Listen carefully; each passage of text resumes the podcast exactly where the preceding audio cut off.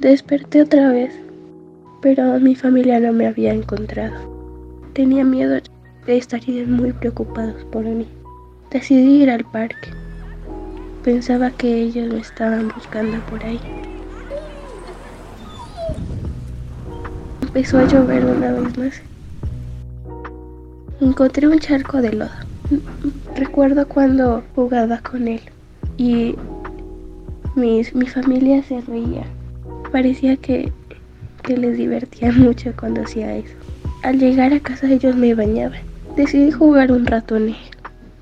Pero después de eso terminé muy sucio y no podía casi ver por el lodo en mis ojos. Tenía mucho miedo, estaba muy mojado y tenía frío. Intenté dormir, pero no podía tenía una extraña sensación.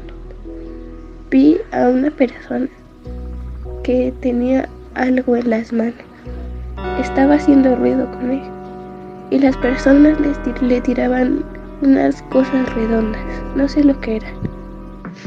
Decidí acostarme al lado de él. Ese sonido me pareció muy bonito. El señor después de un rato se fue. Yo estaba dormido pero después de unos minutos desperté otra vez. Tenía mucha hambre y ya era de noche.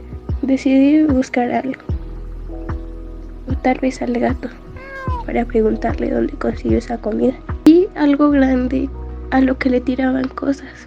No sé por qué, era muy bonito tal vez. No lo querían, pero yo no lo veo nada de malo. Yo le ladré para ver si me daba algo de comida. se cayó, pero sí me dio comida. Decidí comer un poco, aunque no todo me lo podía comer. Había cosas como papeles y poca comida, pero no era muy rica. También recuerdo que mi familia, cuando estábamos en la hora de comer, me daban un poco de sus platos.